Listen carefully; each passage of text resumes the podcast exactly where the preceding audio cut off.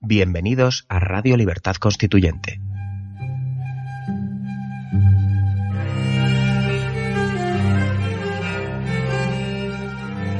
Están escuchando Radio Libertad Constituyente con don Antonio García Trevijano.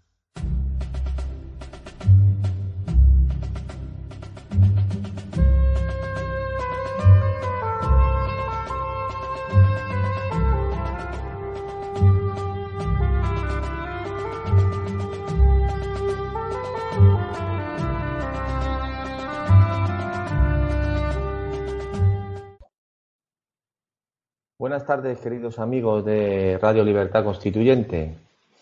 Bueno, hoy es un día triste, eh, especialmente para mí. Eh, como sabéis, no solo tenía una relación, podemos decir, de maestro a discípulo, sino ya puedo decir con orgullo que él me regaló su amistad y éramos muy buenos amigos y es el primer programa que grabo sin, sin que esté eh, don Antonio García Trevijano con nosotros. Eh, además, se da la circunstancia de que hace una semana se grabó este mismo programa con otro gran amigo que puedo decir que gozo de su, de su reconocimiento y también me ha brindado su amistad, que es Alberto Franceschi, que grabamos este mismo programa y como un programa más, además eh, alegre por mi parte y contento de que hacía mucho que no compartía Las cámaras con, Alberto y, claro, mm, hemos pensado, bueno, en primer lugar, buenas tardes, Alberto. Buenas tardes, Pedro. Compartiendo el dolor de la partida del gran amigo que fue nuestro, más tuyo que mío, porque tenías muchos años a su lado, yo apenas le conocí un año y marcó lo que me queda de vida, pero era sobre todo eso, un gran, gran amigo además de maestro. Efectivamente, efectivamente, pues eh, como hemos hablado en el preludio de este programa que estamos eh, grabando, eh, has tenido la, el buen el, talento de elegir un, un, título, un rótulo para este programa que creo que es muy significativo y que creo que puede marcar las próximas generaciones si hacemos la labor que se espera de nosotros, que es el legado de Trevijano en Iberoamérica. Mm, hemos repetido y hemos desarrollado, eh, principalmente, por supuesto, por don Antonio, la tesis de que tal como está configurado el estado de partidos en Europa y, y en concreto en España, no es ni mucho menos descabellado, sino que al contrario es susceptible de que sea así, de que triunfe la teoría de la libertad política colectiva y todo lo que conlleva antes en América Española, Iberoamérica, Hispanoamérica, como lo queramos desarrollar o decir, antes que aquí en Europa o en España concretamente. Creo que esto va a ser un tema medular en las próximas, como digo, los próximos años y debo decir, eh, debo decir, porque creo que los caminos de alguna forma se, pueden cruzar, espero que para bien, que esa es la apuesta que hizo de alguna forma la Escuela de Oviedo, de Gustavo Bueno. Girar hacia, no en vano, tienen allí su, en León, en una universidad ya con más de mil alumnos eh, de filosofía de la escuela materialista. Es decir, se dieron cuenta también cómo estaba el patio aquí para difundir su propia doctrina. Imaginemos, en nuestro caso, que encima conlleva una acción política, no es solo teórica. Entonces, eh, Alberto, te doy paso y puedes decir lo que quieras. Bien. Apenas empezamos a conocer la obra del gran amigo y maestro del sabio Trevijano. Se dice fácil, pero era acceder a una a un encuentro con alguien que marcará una época en el pensamiento político español e iberoamericano, aunque todavía no conozcan a fondo su obra en nuestros países. Pero, como él siempre decía, las ideas vienen de la acción, de los hechos. Sin duda. Los hechos, los hechos que él comprendió muy rápidamente que están marcando el fin de la, del estado de partidos en Venezuela, rápidamente pudimos asociar que no tenemos otra salida como república, sino la de iniciar para toda América y para España también el camino que marcaba Trevijano sobre que no hay estado de partidos que no esté absolutamente imbuido de la corrupción como mecanismo de funcionamiento y cuando la corrupción, empezando por la propia corrupción de la representación, de la estafa sobre la supuesta soberanía popular, etcétera, todos los temas estos del formalismo absolutamente tramposo con que el Estado de partido, las rocas, las oligarquías partidistas han imbuido nuestras sociedades, que una vez que se agotara este mecanismo del Estado de partido para seguir dirigiendo o pretendiendo dirigir nuestras naciones, una vez que nos han llevado al desastre que significó la putrefacción, la degeneración absoluta del Estado de partido bajo la fórmula de Estado de partido único casi, por cuanto el chavismo se abrogó todas y cada una de las atribuciones de todas las oligarquías partidistas y les obligó a todas a medrar solamente las migajas de lo que ellos resolvían asignarles como cuota de complicidades, una vez que en Venezuela esto está al borde del colapso definitivo y total, en una fase absolutamente visible, terminal de la gangrena de este estado de partido, qué oportuno fue conocer a don Antonio para proponerle a la sociedad venezolana que no tenemos otro destino para el ejercicio de la libertad colectiva que él preconizaba, que ir a la fuente misma de su pensamiento y proponer esa democracia basada en una república de verdadera separación de poderes y que implicaría la renuncia mejor dicho, la superación de 60 años de estado de partidos y particularmente los últimos 19 de putrefacción absoluta.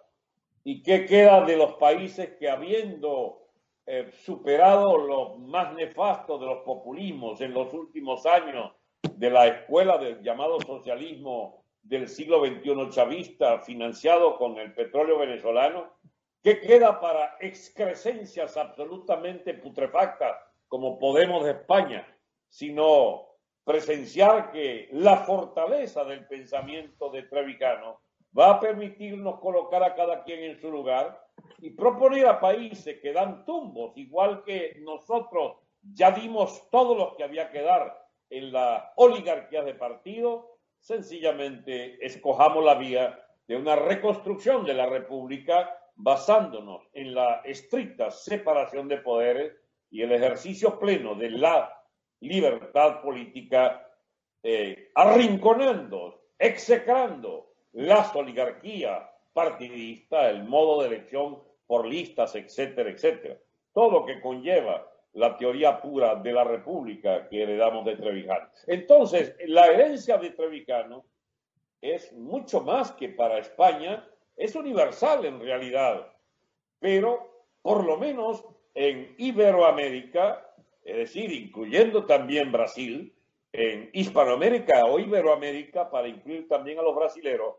se trata es de comprender que el estado del partido está naufragando en distintos niveles de corrupción y con distintos niveles de fracaso de esas oligarquías partidistas. Y que bien España, él no era muy optimista respecto a que España fuera la primera, pero sí que recibiría el influjo inmediato de lo que significaría un volver a hoja cero en la historia de lo que es el hispanismo, de lo que es la, la simbiosis que existe entre nuestros procesos políticos. Para nadie es un secreto que aquella vez tocó a Venezuela financiar y acompañar a la socialdemocracia capturando el post-franquismo como privilegiados del Estado de partido, ya funcionando en Venezuela por 15 años,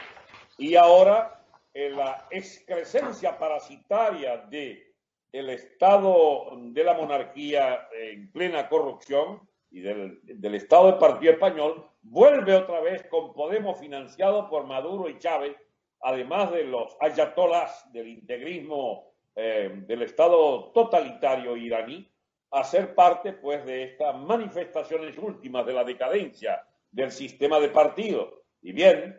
con los eh, aportes teóricos fundamentalísimos del amigo Trevijano,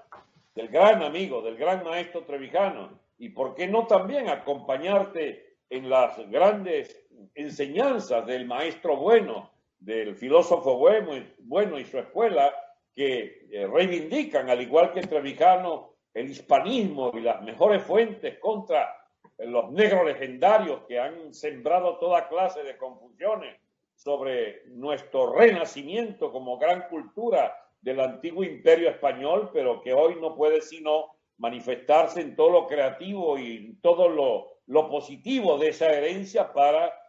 construir nuestra república basándonos en un nuevo modelo de crecimiento en base a lo que implica la libertad política. Yo creo que el mejor homenaje a Trevijano es precisamente este, proponer su pensamiento y su obra como una gran guía eh, política para acompañar los procesos de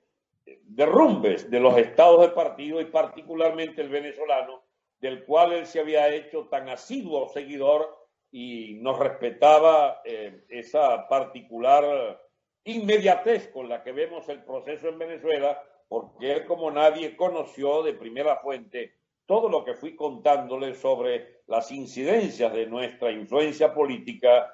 creciente, veremos si resistimos la prueba, para irrumpir en el escenario político de las próximas semanas y meses en Venezuela con una corriente propia que propone una vía de reconstrucción de la República de Venezuela en medio de la putrefacción y derrumbe del estado de partidos del chavismo moribundo. Bien, Pedro, creo que con esto puedo haber, digamos, aportado lo fundamental de lo que yo quería decir. Muy bien. Eh, yo quería decir, Alberto, creo que es Shakespeare el que dice eh, mm, que la hierba crece de noche y un día abrirás la puerta y la tendrás delante de tu casa. Pues eso es de lo que alguna, de alguna manera ya vio Trevijano cuando se realizó el reparto en la transición, ya vaticinó lo que iba a ocurrir. Lo que pasa que efectivamente eso no es de un día para otro. Estamos recogiendo ahora, estamos recogiendo ahora eh, todo aquello que se gestó a fuego lento en la transición y estamos recogiendo toda esa podredumbre, como muy bien calificas, y todo ese detritus que ha ido anegando toda la idea de España con lo que conlleva, con lo que conlleva. Porque hay que recordar que el peor mal que puede tener una nación es que se aniquile a sí misma como concepto de nación política. Y eso es lo que ha ocurrido en España. Los propios regeneracionistas, empezando por Ortega, despreciaron, desecharon toda la historia de España y todo lo que conllevó el imperio español, de alguna manera eh, frustrados por las pérdidas en última instancia de Cuba y Filipinas, con una depresión intelectual que ha forjado y que ha recogido la falsa izquierda y que todo el mundo está en eso ahora mismo. Eso ha negado una visión, una idea filosófica de España completamente contraria a lo que ha sido y a lo que debe ser cualquier nación política, pero más aún España. Debo decir que, en segunda instancia, eh, la filosofía de Trevijano muchos la contemplan desde algún punto de vista idealista, cuando precisamente en tu, en tu exposición, como muy bien has dicho, sus ideas nacen de los hechos. Luego, si nacen de los hechos, no puede ser idealista, porque precisamente era un hombre, como decía él, yo soy un hombre de mundo, es decir, él ha estado en todos los escenarios en primera línea y él conocía perfectamente no era ningún ingenuo en ningún plano de la vida, y menos el político. ¿Qué quiero decir con, esta, con esto? Que precisamente no es que se proponga un modelo ideal, porque un modelo ideal entendiendo a como puede entender, por ejemplo, en termodinámica el ciclo de Carnot, o como puede entender alguien un sistema de mecánica que no haya rozamiento. Eso es imposible en la vida real. Lo que siempre incidía en que efectivamente corrupción siempre va a haber, problemas siempre va a haber. El problema es que tú, o la, la cuestión es que tú tengas mecanismos para combatirlos. Esa es la cuestión. Y el estado de partido lo que hace es aniquilar cualquier capacidad de combate contra los propios partidos. Este, es decir, al anegar todo, al incorporar a las masas en el Estado, al ser totalmente ellos dueños, absolutamente, y estar en, la sociedad civil quedar aniquilada, no existe capacidad de poder responder hasta, ante cualquier acción del Estado de partido. Ese es el asunto. no, se está, no se está proponiendo una utopía, puesto que una utopía no puede existir nunca porque no hay, no hay ningún lugar en que pueda darse. Eso creo que es importante recalcarlo. Y en otro orden de cosas, en el pequeño homenaje que le hicimos el otro día, que hablamos diferentes eh, eh, personas que estuvimos a su lado, que hemos colaborado con él aquí en, la radio, amigos, familiares, eh, cité una cosa y quiero recalcarlo. Uno de, uno de las cuestiones germinales que son fundamental que es fundamental empezar a cambiar desde ahora, es darse cuenta de que, en concreto en Europa, pero fundamentalmente en España, eh, las humanidades se han convertido en el crisol donde se vierten todos los detritus ideológicos. Es las carreras de humanidades sirven para que militantes o ideólogos viertan sus ideas eh, políticas, eh, sus ideologías. Es decir, no ha desaparecido completamente el espíritu crítico a la hora de enfrentarse a cualquier tipo de disciplina humanística. Eso está totalmente copado por las ideologías. ¿Con qué quiero, qué, significa esto para nosotros? Que precisamente aquellos que tienen que alzar la voz, que son estas personas que en principio tienen esa formación académica y que dan eh, enseñanza, por decir alguna, eh, de esos saberes a diferentes alumnos, con esa corrupción mental e ideológica, tenemos que luchar contra un caldo de cultivo que se ha ido también cocinando a fuego lento.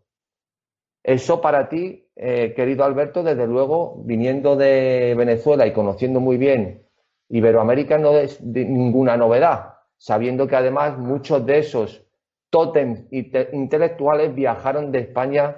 para trabajar en Venezuela, por ejemplo. Y eh, creo que eso es una manera de, es una manera de poder expresarme eh, diciendo que es fundamental que a, la, par de nuestra acción política, la filosofía de Trevijano tiene que ir eh, encontrando los cauces académicos que salga a la palestra para que se tenga que citar, aunque sea a la fuerza. Porque desde luego eh, las ideologías están, han corrompido completamente todas las disciplinas humanísticas, con, precisamente son la guía incluso de la ciencia, incluso de la ciencia. Sí. Bueno, hay una cosa que a mí me... La verdad que te confieso en este momento que me surgió una duda si era Trevijano o era bueno el que decía, citando a Sartre, que mientras el marxismo... Eh, Trevijano, Trevijano. Claro, ¿no? Mientras el marxismo fuese, eh, digamos, una corriente fuerte, no habría esperanza para la libertad en Occidente. Sí,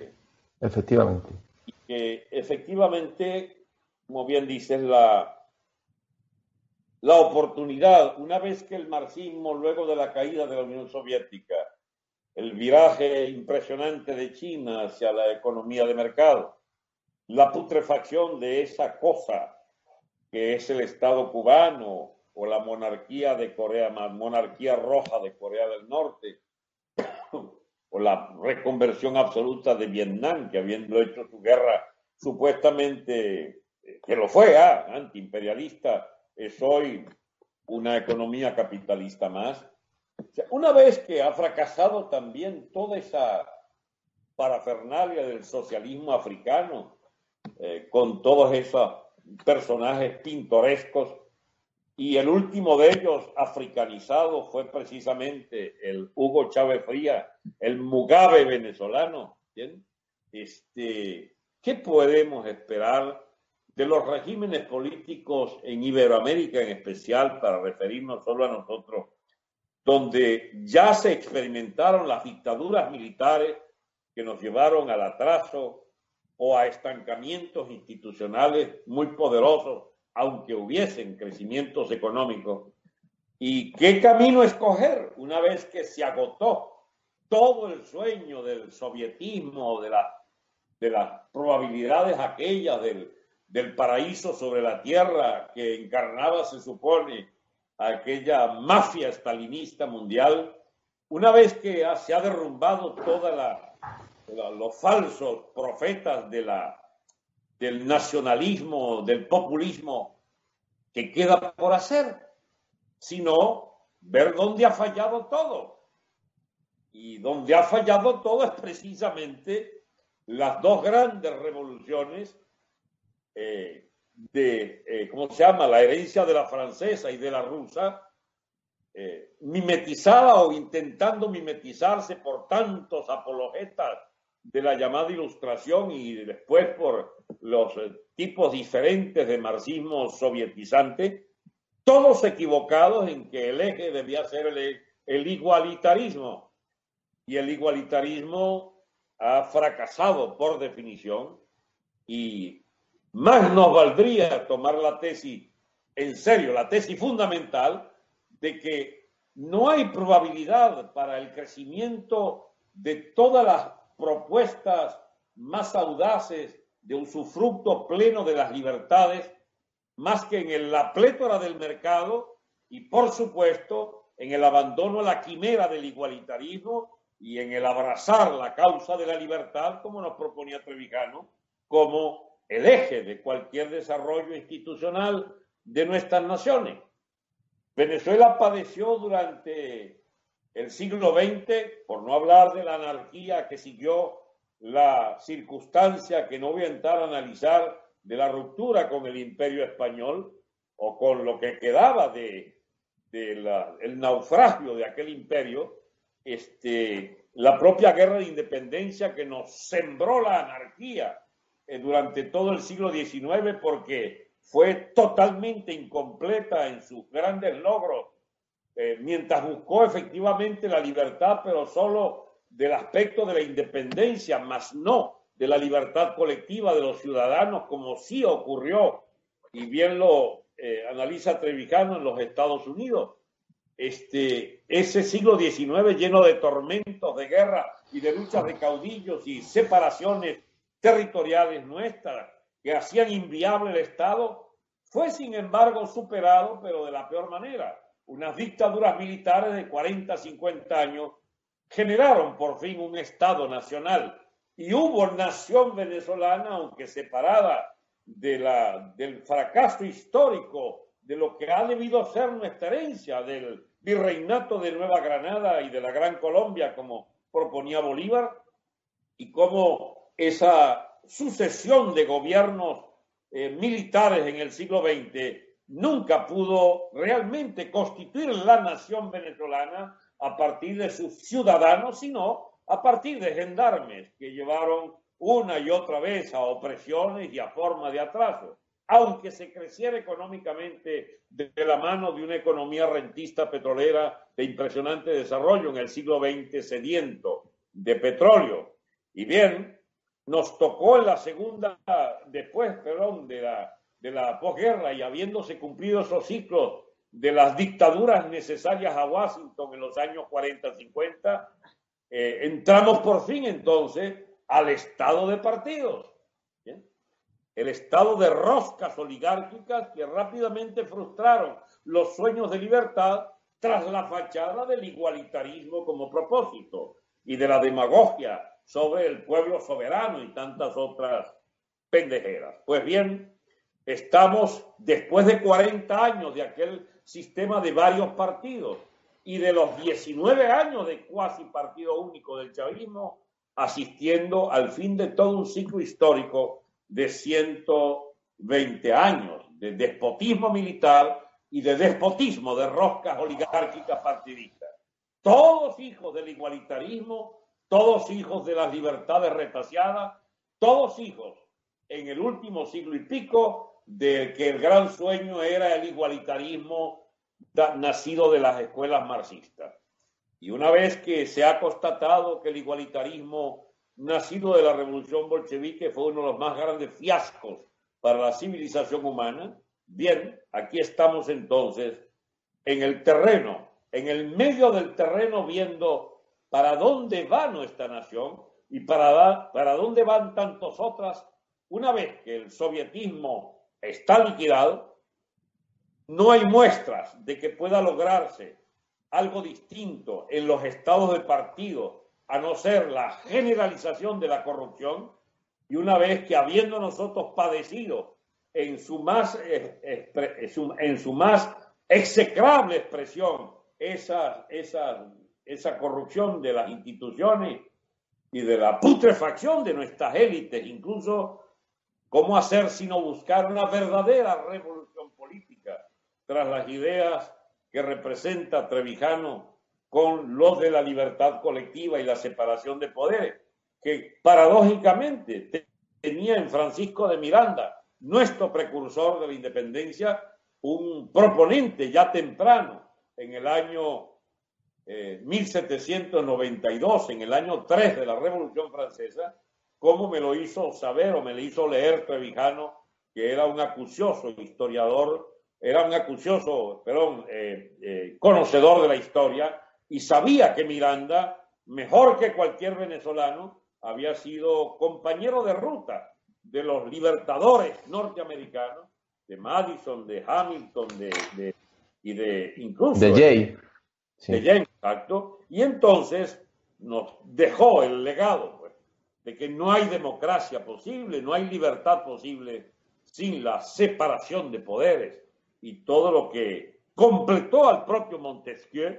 en la pluma de Miranda que hoy reivindicamos como parte de nuestro principal legado intelectual al lado de Trevijano. Bien, son cosas que iremos bajando a tierra, amigo Pedro, porque de lo que se trata es de luchar en Venezuela en cuestión de meses quizá voy a plantear algo que para muchos amigos nuestros comunes del movimiento cultural o prepolítico del MCRC, nosotros no sé, pero hay algo que discutir con los amigos de España. Nosotros vamos directamente a la lucha política. ¿eh? Habrán razones para que en España a lo mejor tarde un poco más como movimiento cultural,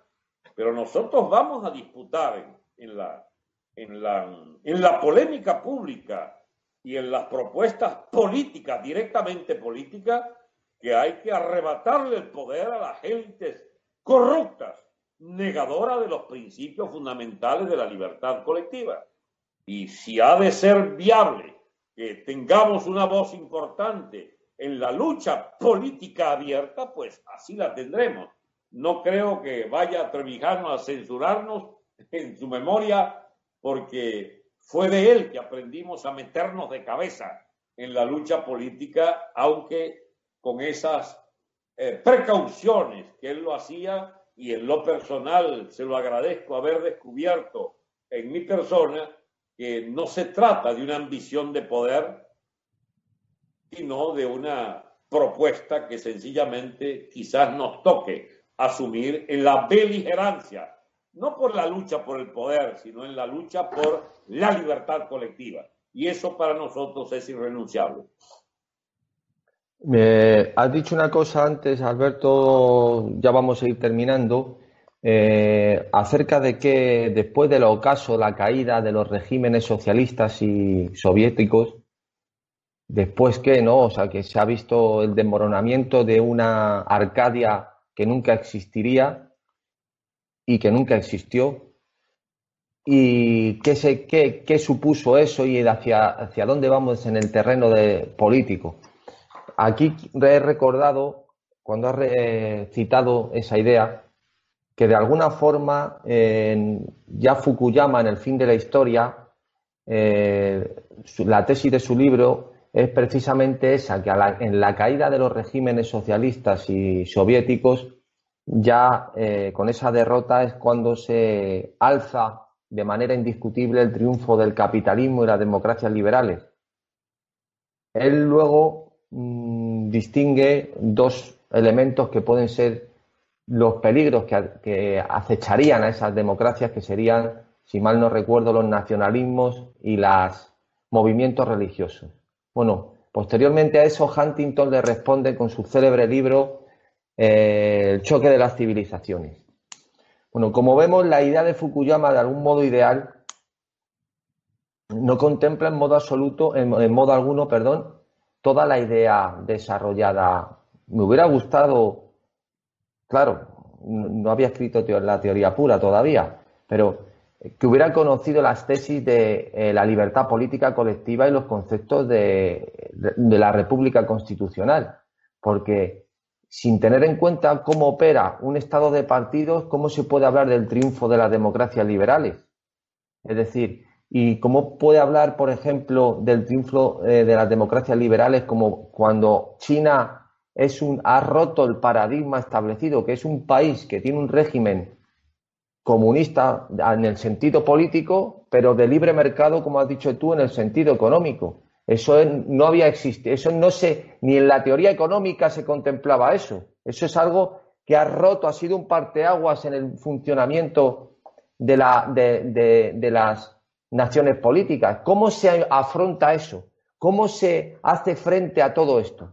Desde luego, no se puede poner ni en modo alguno el rótulo el fin de la historia. La historia, en todo caso, está empezando en el sentido de la búsqueda de la libertad política. Y eso creo que es el papel que tenemos que jugar nosotros, Alberto. Y creo que tú eh, eres una persona que tienes una experiencia en la acción política como ninguno de nosotros, que además eh, has eh, entendido porque has convivido con Trevijano perfectamente su concepto de teoría política y su filosofía política, me gusta a mí eh, decirlo así, y creo que es evidente que el, camino eh, lo ha dejado marcado, pero debemos recorrerlo y yo creo que empieza ahora la búsqueda de la libertad política, de, de realmente lo que sería una república constitucional en un régimen democrático, desde luego. Ya. Bueno, como tú dices, te tocará cerrar el programa. Yo solamente quería agregar casi como provocación un tema que deberéis discutir ustedes los españoles y nosotros acompañar desde lejos. Se necesitará la acción política de parte del MCRC de España, la acción política, no ya prepolítica, sino política. Yo conocí de cerca el ímpetu inicial de don Antonio para meterse en la cuestión catalana, en el escenario vivo de la lucha política de España. Y tenía algunas expectativas de que de allí dependía de esos hechos que ustedes cambiasen la orientación fundamental, no de presidencia, pero sí de cierta distancia en lo que respecta a mezclarse con una fase en la lucha política española donde solo pueden, eh, digamos, sobrevenir eh, caramba, tantas indiferencias y tantas eh, amarguras por las incomprensiones de, sobre todo de su élite intelectual, que sigue ajena a la verdadera, a los verdaderos problemas y desafíos que enfrenta España como nación histórica, eh, como nación política. Y bien, pero ocurre y eso es un desafío para marchar unidos a muchas otras organizaciones que quizás se planteen este mismo terreno. La cuestión de la unidad y defensa de la unidad de España está planteando de hecho un desafío enorme porque están dirigidos todos ustedes por sepultureros de la nación española. Hablo de esas élites, oligarquías políticas que eh, se entredevoran en la corrupción general y donde no hay hueso sano allí para de verdad plantear a fondo la necesidad de una reconstrucción institucional de España por la vía sea de la reforma constitucional o sea por la vía de de nuevo las tesis de la República Constitucional. Yo sé que me estoy metiendo con problemas más o menos complicados desde el punto de vista teórico, pero me da la impresión de que en los próximos años, en la teoría pura de la República, van ustedes a encontrar, y en estos conversatorios últimos de Trevijano sobre la cuestión catalana, vais a conseguir no pocos materiales de gran utilidad para sencillamente meter el MCR de España en la lucha política a la que no podrán sustraerse por muchos años más, porque el tiempo, o es tiempo ya, mínimo que nos acompañen a nosotros los que estamos obligados a meternos de inmediato. Y él lo comprendió, incluso ayudando a los compañeros que editan el periodiquito clandestino de libertad constitucional eh, constituyente en Venezuela, en la clandestinidad. Y seguramente habrá dejado pistas en muchos de estos conversatorios para que comprendamos que también en España, a pesar del relativo escepticismo que podamos a veces tener sobre, digamos, el ambiente para estas ideas en la propia España, no es menos cierto que estamos obligados a también cumplir un papel protagónico en la península. Pero eso es tema para muchas otras ocasiones. Un gran abrazo. Muchas gracias por acompañarme. ¿eh? Un fuerte abrazo, Alberto, y hasta, hasta la próxima vez. Un fuerte abrazo, amigos.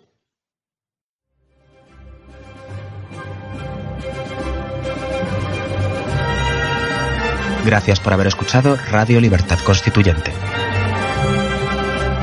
No olviden visitar la parrilla de programación en la nueva página web del Movimiento de Ciudadanos hacia la República Constitucional, en la dirección www.mcrc.es. Radio Libertad Constituyente. La libertad viene en nuestra busca.